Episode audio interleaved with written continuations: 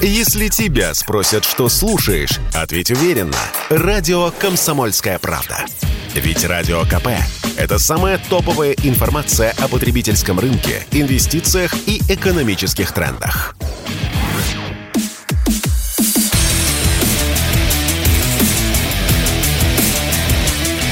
Программа с непримиримой позицией. Утренний Мардан. И снова здравствуйте, и снова в эфире радио «Комсомольская правда». Я Сергей Мордан. Давайте теперь про хорошее, про смешное, про веселое поговорим. А, в городе-герое Варшаве, это была шутка, если что, состоялся съезд народных депутатов. По-моему, так они себя назвали.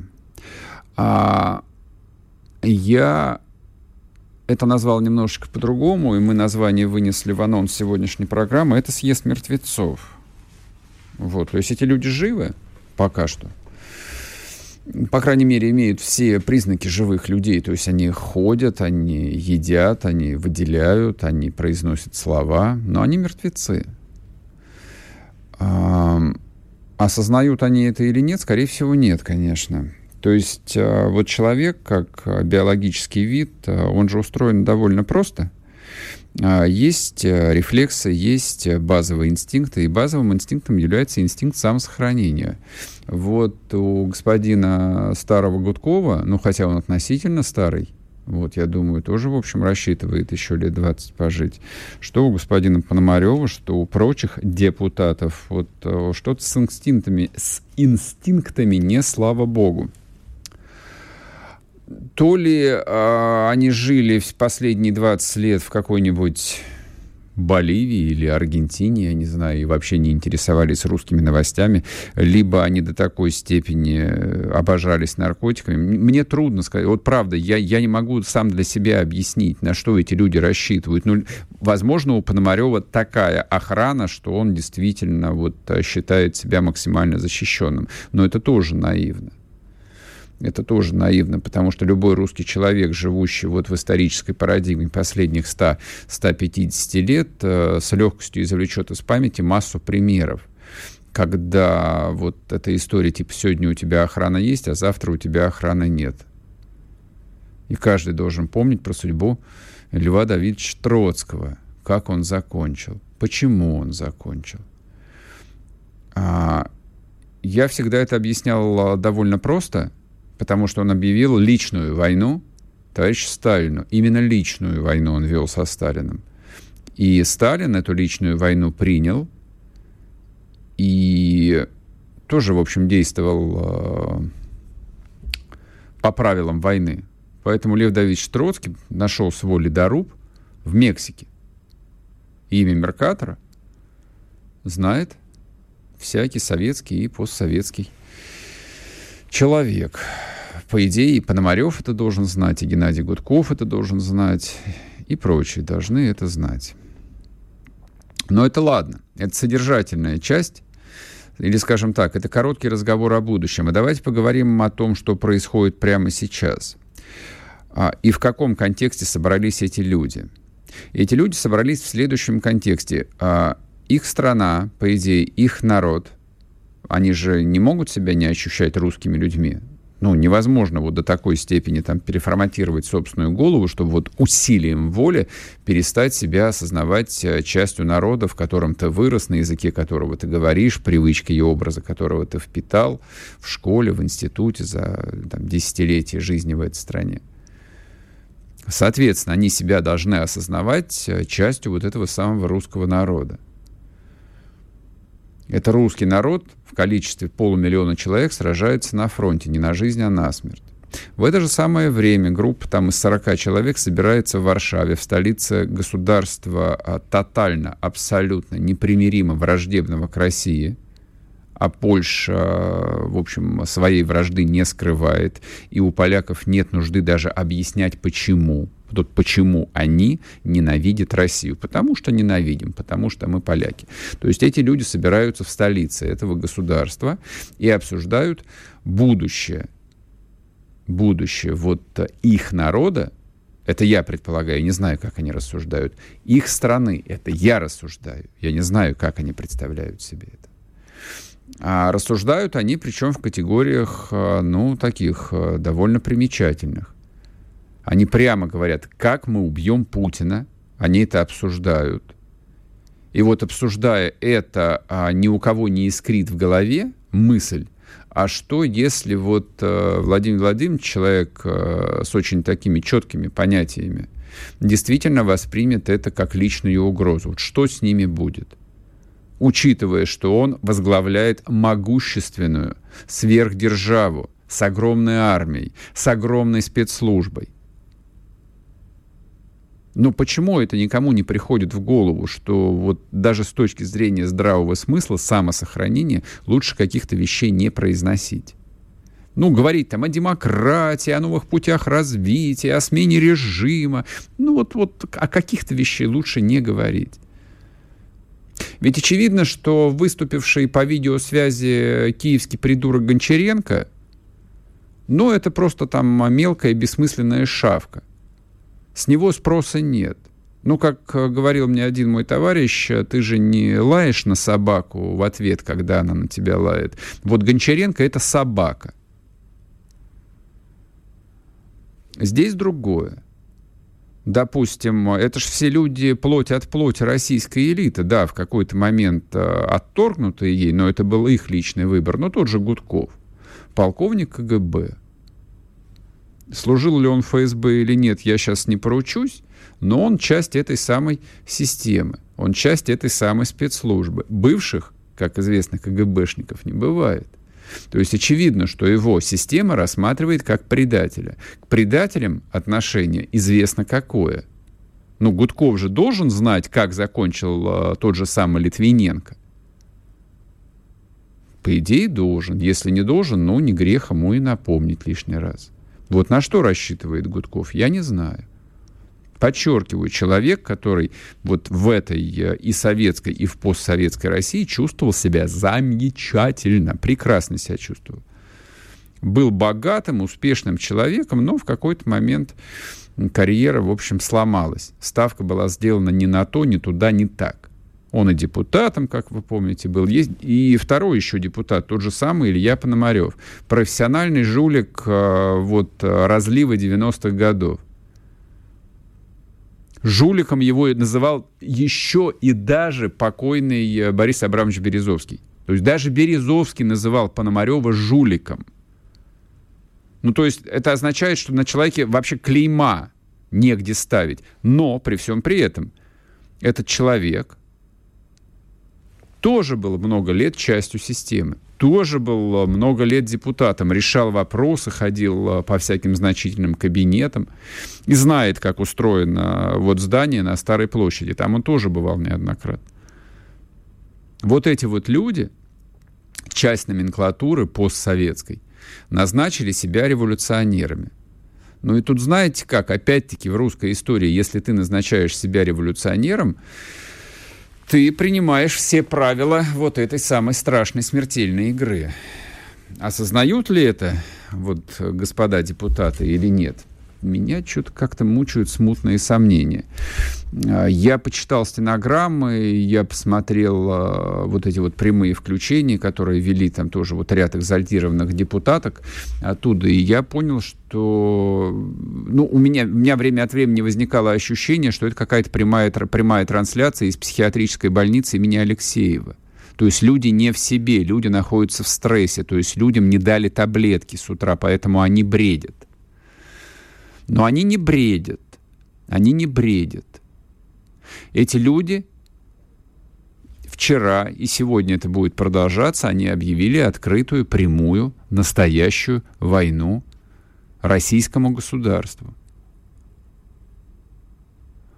Объявили войну. И вот тут возникает у меня некоторое количество вопросов. А, а российское государство, оно адекватно реагирует на угрозы или нет? Или по-прежнему находится в состоянии такой полукомы, вот полуспячки? И биологические реакции российского государства простираются ли дальше присвоения бессмысленного и стыдного статуса иноагента? А в лучшем случае возбуждение уголовного дела, когда человек уже далеко находится за пределами Российской Федерации. Вот в российском государстве нервная система, центральная нервная система, она работает, она реагирует на боль, на угрозы. Или часть этих нервов тоже сгнила. Вот глядя на этот съезд варшавский, есть полное ощущение, что надо как-то вот действительно переливание крови-то сделать довольно серьезно, освежить ее надо. Не может такого быть, чтобы эти люди столько лет работали внутри России, были частью элиты, потом спокойно уехали и спокойно боролись с российским государством и, судя по выражению их лиц, ничего не боялись. Или та же самая Люба Соболь. Но ведь человек, э, который ее крышевал, курировал, люди, которые ее крышевали, курировали, они же на своих местах. Судья, который вынес ей приговор под домашний арест, он же на своем месте. Почему-то его не уволили. Люди, которые разрешили, позволили ей уехать, они же тоже занимают должности и получают зарплаты. И таких люб, соли, э, люб соболей без числа. Спорткп.ру О спорте, как о жизни.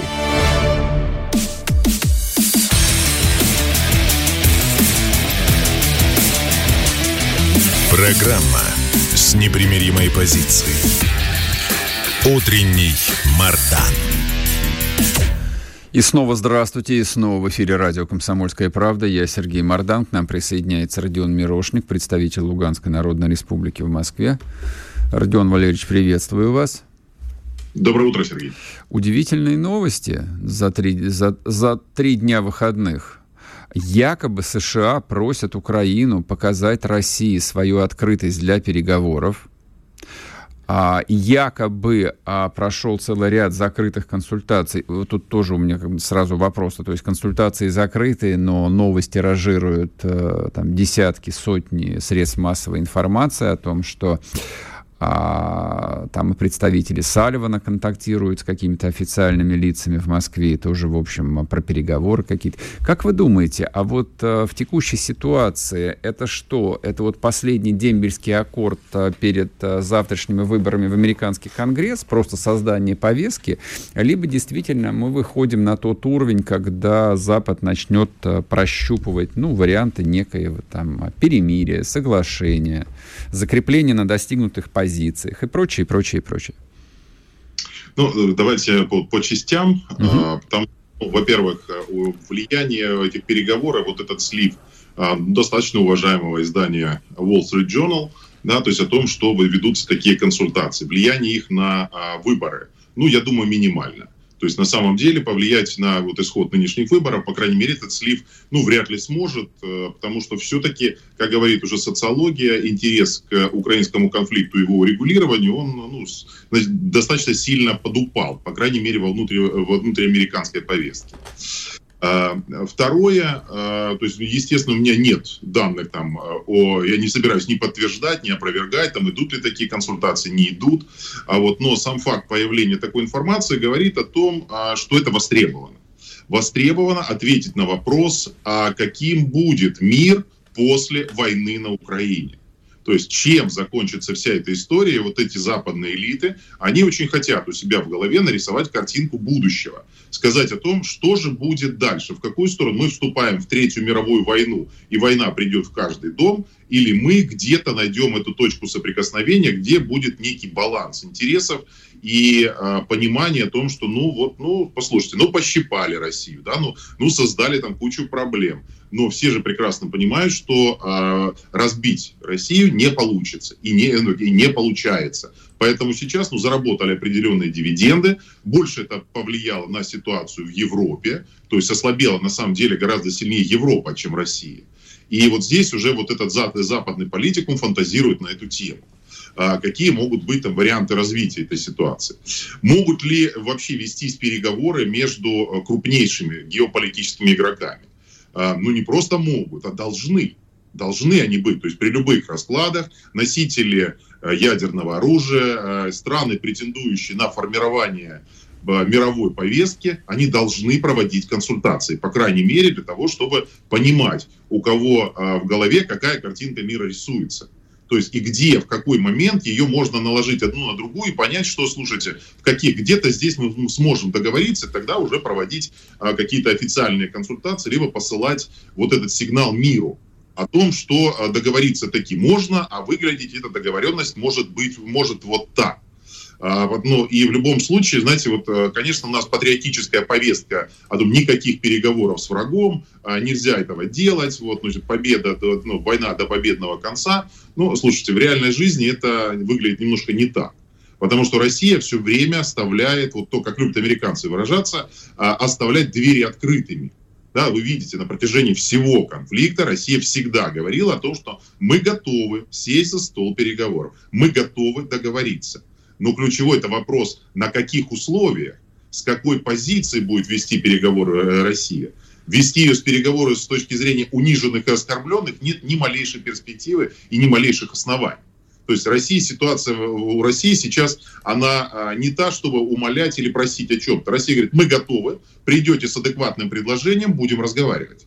Поэтому давайте, если есть такие желания, вперед. Ну вот приезжает Салливан в э, Киев, ведет переговоры, говорит об очередном транше 400 миллионов, но тут же говорит, а американцы все-таки за мир. Американцы хотят, чтобы была достигнута договоренность о мирном урегулировании. Потому что, ну, лить кровь – это нехорошо. Ну, а дальше начинается нарезка а, вот этих требований. Там а, главный вопрос о том, о а, границах а, Украины. Да, то есть, ну, слушайте, господа, на самом деле, и ссылаясь, естественно, на устав Организации Объединенных Наций. А послушайте, о чем пол, пол устава-то пролистали? Да, то есть давайте начнем сначала. Да, то есть право, право э, там, людей, народности на самоопределение. Ну вот я с точки зрения Донбасса говорю, Донбасс определился. И ни в какую Запад, ни в какую Украину, украинский режим э, он возвращаться не собирается. И это было сказано еще в 2014 году. Поэтому спустя 8 лет как-то ничего не поменялось в этом смысле с точки зрения э, воззрений э, жителей Донбасса. И Россия, проведя референдумы, э, точнее, приняв итоги референдума, она подтвердила, что она поддерживает мнение жителей вот этих четырех украинских регионов. И я думаю, что поддержит и большее количество а, жителей, которые а, там, не согласны жить под тоталитарным, а, деспотическим режимом Украины. И вот э, дальше об этом нужно говорить. И потом, какие варианты здесь могут быть. И в принципе, знаете, то есть это еще не устоялось в, в головах, наверное, западного сообщества. Ну, то здесь стоит-то вопрос. Остановится конфликт на границе между Украиной и Европой, вот, или он будет разворачиваться в более масштабный конфликт. Вот, собственно, то, что сейчас волнует э, западный паблик. И вот эти пробы пера, попытки бросить пробный шар, они вот на самом деле и проявляются. Вот такие проявления то в виде заявления Салливана, то в, э, виде слива Вашингтон-Пост, то сливает э, э, другие издания, которые активно вот курсируют уже а вот в этих обсуждениях и, в общем-то, порождают вот этот диалог, к которому мы с вами тоже обращаемся. А вам не кажется, что вот этот вброс, вот именно так я его хотел бы назвать, вброс э, про какие-то переговоры, контакты с Ушаковым там, и прочими официальными лицами внутри Кремля, это провокация своего рода, то есть э, провокация России на выдвижение каких-нибудь э, переговорных инициатив, например?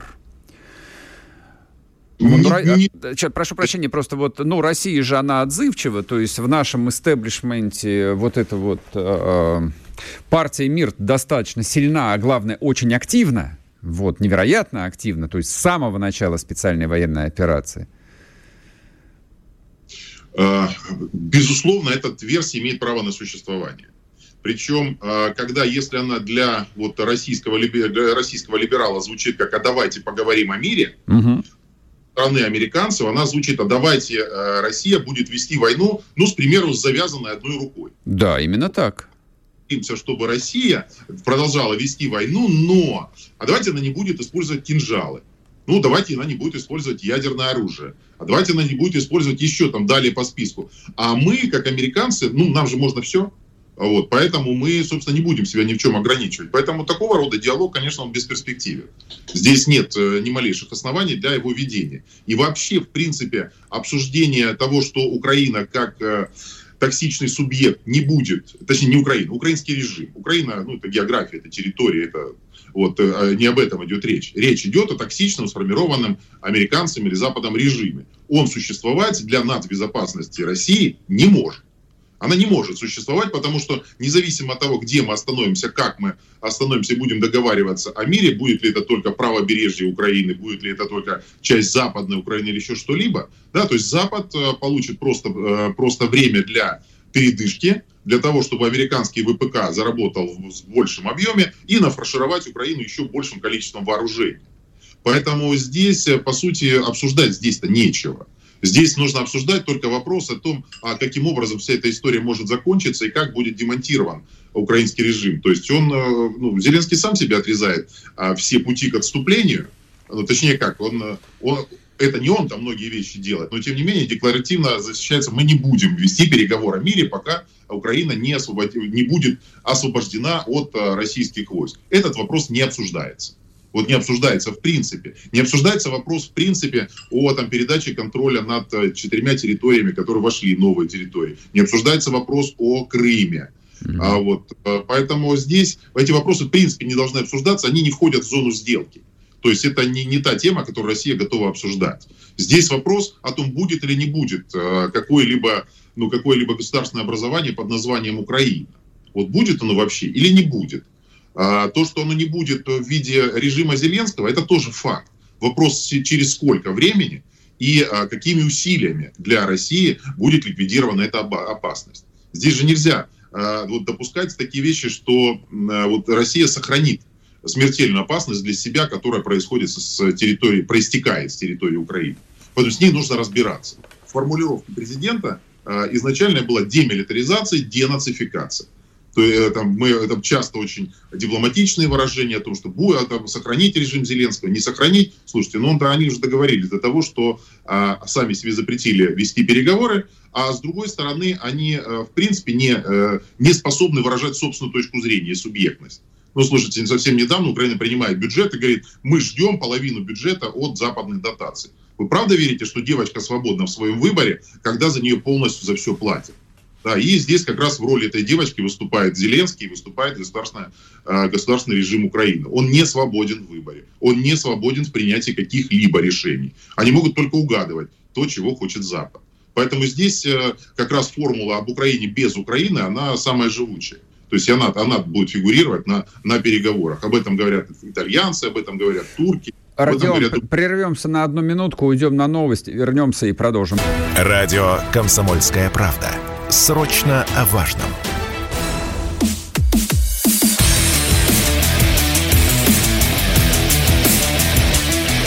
Программа с непримиримой позицией.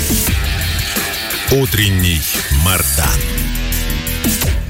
И снова здравствуйте, и снова в эфире радио «Комсомольская правда». Я Сергей Мордан, Родион Мирошник с нами на связи, представитель Луганской Народной Республики в Москве. Родион Валерьевич, я вас перебил на полслова, поэтому мы можем продолжить по поводу Украины. И по поводу вот этих вот мирных переговоров. А знаете, вот мысль, которая меня а, мучает на самом деле, и я бы хотел бы ей поделиться. А вот как ни крути, как ни называй, э, там, можно называть СВО, можно называть войной. А, ну, она же диктует э, свои законы. Вот. И в позиции Киева я вижу последовательность, по крайней мере, цельность. А, никаких э, разговоров о мире не может быть, пока вот вся государственная идеология пропаганда, а она есть на самом деле, и она эффективна, говорит о том, что война до победы, мы победим. Нужно консолидировать вот то, что они называют политической нацией. Логично? Абсолютно. У нас, по большому счету, вот должна быть ситуация зеркальная, идентичная, точнее, не зеркальная, а идентичная. Мы же хотим победить. Мы же хотим а, денацифицировать э, до полного изумления Украину. Вроде бы как, да. И при всем при этом недели не проходит, чтобы а, высокопоставленные российские чиновники на разном уровне не говорили о готовности России к переговорам. Так война или переговоры? Это обязательный элемент а, внешней политики. Готовы ли вы снять проблему национальной безопасности Украины путем переговоров? Россия говорит, да, готова. А какие условия в ней, в ней будут? А, то есть я считаю, что здесь должны быть более жесткие поставленные ответы на вопросы. То есть существование украинского токсичного режима для России это опасно. Угу. Он должен быть демонтирован. Американцы же не стеснялись в 2014 году говорить, Янукович при власти быть не может.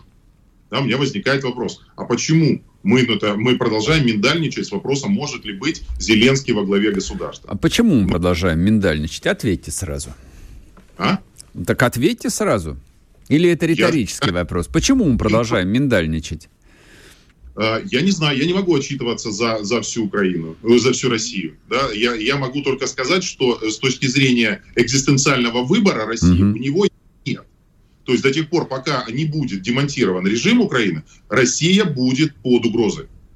То есть это однозначный выбор. Будут возникнут э, на, э, на, на поле военных действий на Украине, за этим следят огромное количество стран. Мы должны понимать о том, что Прибалтика начнет претендовать, не знаю, там на, а, на территорию России, если Россия ну, не выиграет а, ситуацию на Украине. А, тоже, те же государства азиатского континента, они тоже будут совершенно по-другому смотреть в сторону России. Насколько будут сильными вот эти международные объединения, на которые мы делаем ставку, я говорю, ШОС, БРИКС, uh-huh, uh-huh. Если, если Россия начнет уступать на территории Украины. Да, то есть, да, будет слишком слабая позиция будет России в этих, в этих международных организациях.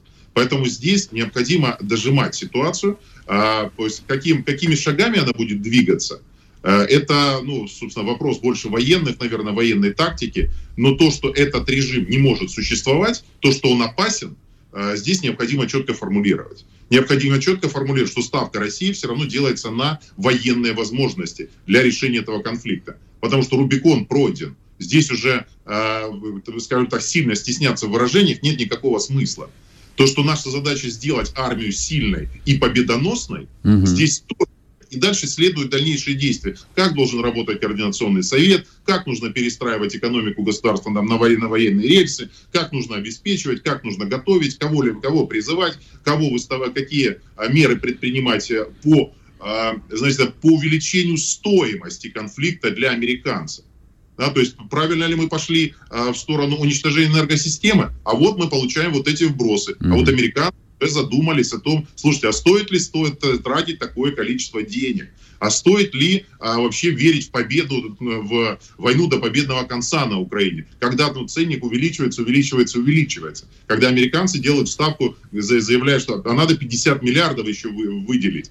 И тут же республиканцы уже этими 50 миллиардами, если у них сейчас все хорошо сложится в ходе выборов в Конгресс, то есть они уж точно начнут активно ездить по голове Байдена а, вот, эти, вот этим вопросом.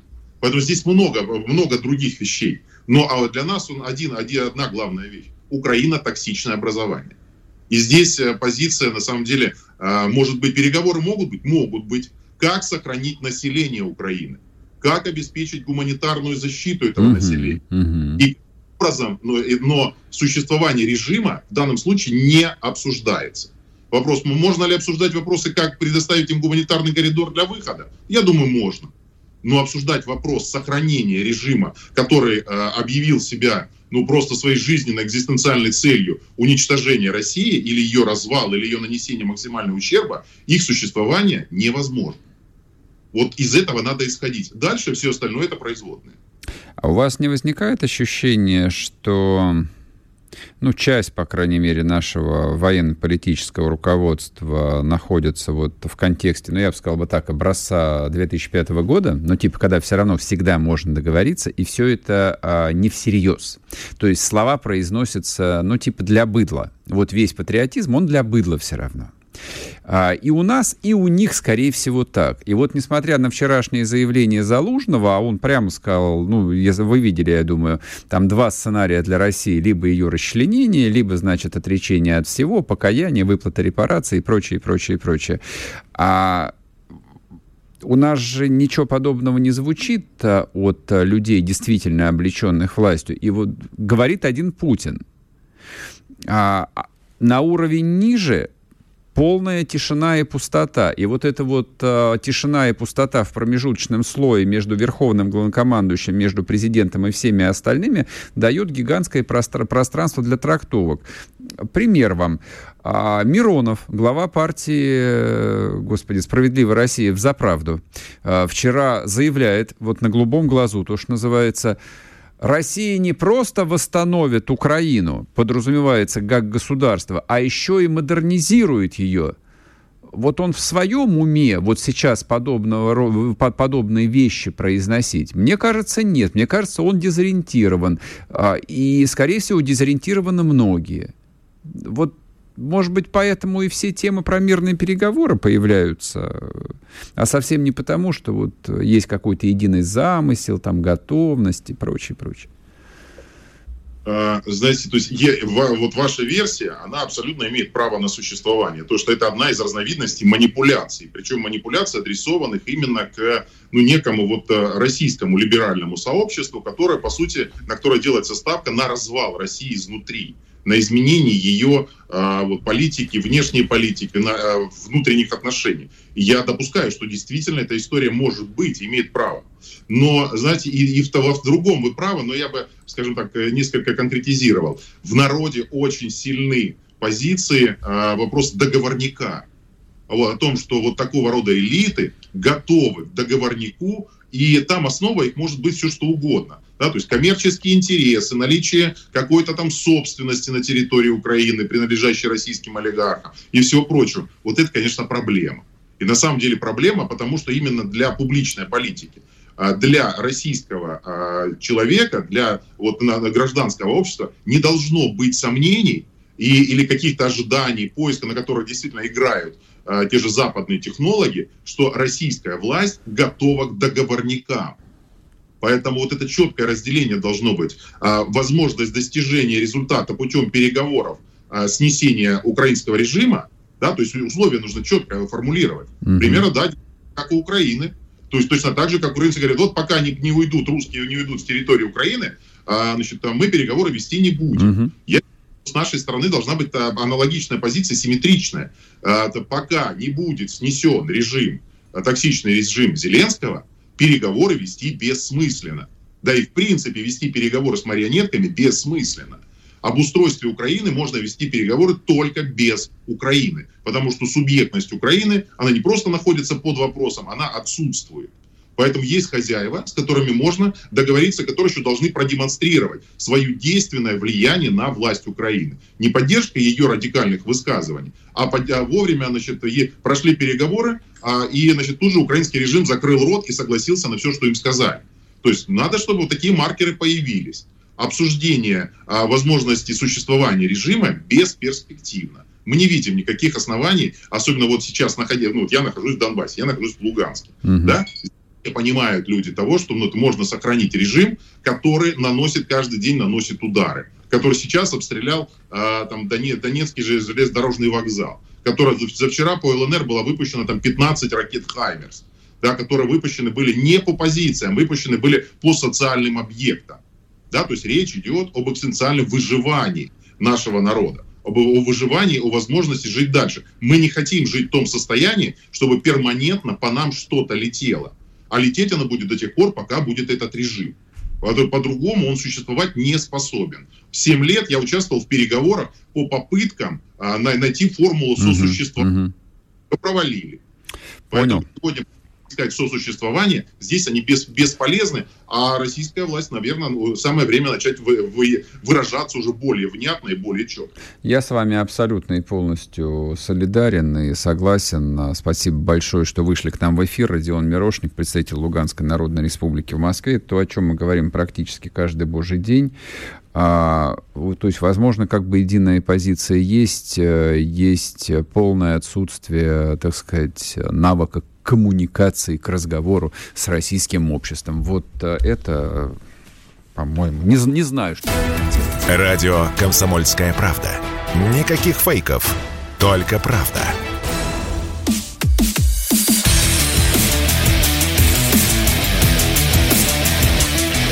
Программа с непримиримой позицией.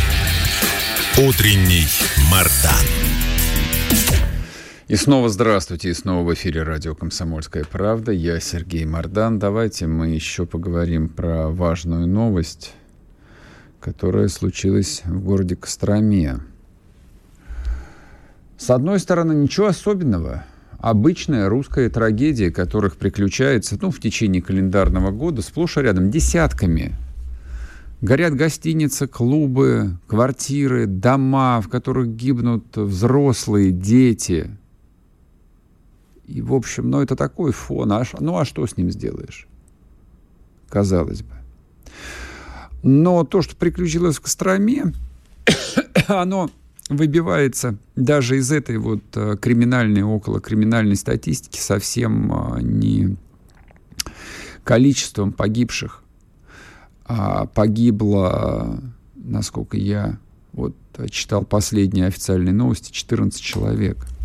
Сгорели заживо люди. Сгорели заживо.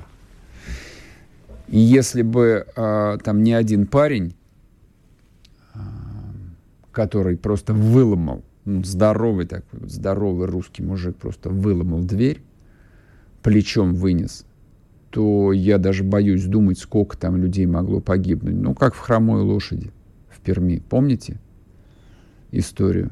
11 года, по-моему под 100 человек сгорело. Прошло 10 лет. Прошло 10 лет. Что-то изменилось? Ничего не изменилось. Ничего не изменилось. Я вам расскажу, что конкретно. Значит, когда приключилась катастрофа в Хромой лошади, это действительно катастрофа национального масштаба, то есть количество погибших умопомрачительное, сгорело 100 человек. То есть для города Перми это была просто вот э, трагедия, катастрофа невероятного уровня. Полетели головы, начали, в общем, снимать начальников, кого-то отправили под суд. Но это дело обычное. Это то, что забывается уже через месяц. Но произошло другое. А, Ростехнадзор — это вот такая госструктура, которая, по идее, отвечает за безопасность всех общественных зданий, выворачивала наизнанку всю Российскую Федерацию. То есть заставили всех исполнить требования безопасности, поменять двери. Дверь должна открываться изнутри наружу, например по требованиям безопасности. В, в торговых центрах заставили а, соблюдать, а, есть такие требования, ширина проходов, то есть убрать вот эти вот бесконечные там рекламные какие-то конструкции, торговые точки. То есть вот а, тогда это было большой проблемой, несколько лет не было, сейчас опять все это на местах встало. То есть реально офицеры, ну, сотрудники Ростехнадзора ходили, пожарники ходили, выворачивали наизнанку, требовали ставить пожарные сигнализации, системы пожаротушения. И владельцам бизнесов, больших, средних, малых, приходилось раскошеливаться по полной. Это работало в течение примерно полутора-двух лет – вот такой был сильный резонанс. Вот такие были серьезные последствия.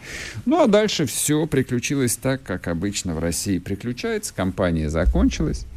И местные начальники, местные бизнесмены, а в России это, как правило, такие страты, сросшиеся до неразделимости, начинают э, экономить на всем.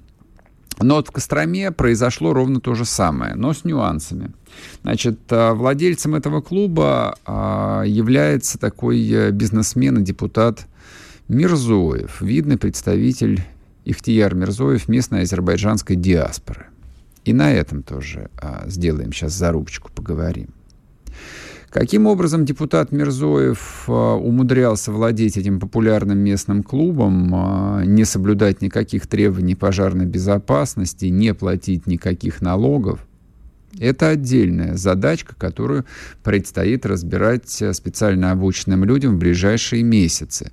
Я думаю, что там поработает и налоговая в том числе, и правоохранители.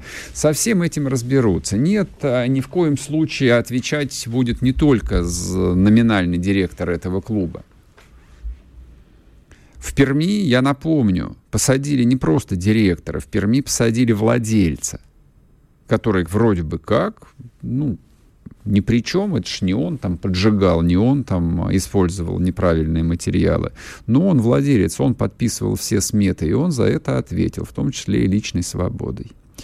Вот э, что-то мне подсказывает, э, что в Костроме, в этом самом клубе «Полигон», депутат Костромской областной думы Ихтияр Мирзоев, а, ну, пока что у него в уголовном деле статус свидетеля. Я думаю, что этот статус в ближайшее время будет сменен на обвиняемого, и свой срок он получит. Но обсудить я хотел другое обсудить я хотел другое. Вот на фоне специальной военной операции эта тема, она вроде бы как ушла, ее и не хочется обсуждать, да, она и не представляется важной. Ну вот э, Кострома напомнила, что важно, что в России ведь многое придется поменять. Оно поменяется обязательно, но это нужно начинать прямо сейчас. Вот э, невероятно уродливое и вредное явление под названием национальные диаспоры. наши начальники региональные до сих пор так и не выучили э, многочисленные уроки, которые приключались, э, вот бесчисленные э, Бужарова, которые были, так они не осознали, что произносить фразу «мы поработаем с диаспорой», какая бы она ни была, не имеет значения этническое происхождение людей это то, что ни один а, политик, ни один а, руководитель, местный, федеральный, какой угодно, не имеет права произносить. Нет никаких диаспор. Не может быть в России никаких диаспор. И как только кто-то это словечко говорит, ну вот примеряя на себя а, ну, не знаю, там, атрибуты некой альтернативной власти, на этого человека нужно сразу заводить уголовное дело. Если у него есть паспорт, российский, его нужно сажать.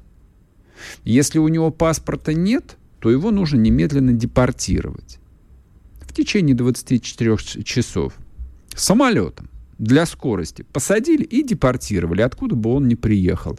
Вот гражданином какой бы страны он ни являлся. А если это российский гражданин, который настаивает на том, что у него а, несколько больше особых прав по сравнению со всеми прочими гражданами России, тогда уголовная статья, причем со сроком каким-нибудь таким, ну, чтобы запечатлелся в башке не на 6 месяцев и не на год условно, не колонии поселения.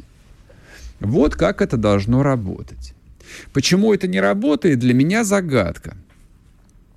То есть, не, логические-то объяснения, они все хорошо известны, потому что с диаспорами а, работать а, легко и приятно, потому что диаспоры а, сокращают издержки на сбор денег. Соответственно, они сокращают количество рисков. Но одно дело собрать взятки, допустим, со 100 ларьков, и другое дело получить взятку от одного человека, который сам собрал бабки с этих 100 ларьков. Ну или точек там на местных рынках, какая разница. Вот откуда берутся диаспоры. Любой разговор про диаспоры – это всегда коррупция. Это всегда на 100% коррупция. Любой местный руководитель любого уровня, который заводит разговор про диаспоры – его сразу должны выворачивать наизнанку люди, которые борются с коррупцией. Значит, у него точно совершенно есть финансовый интерес. Я уж не знаю, а как это будет э, в старинном прекрасном русском городе Кострома,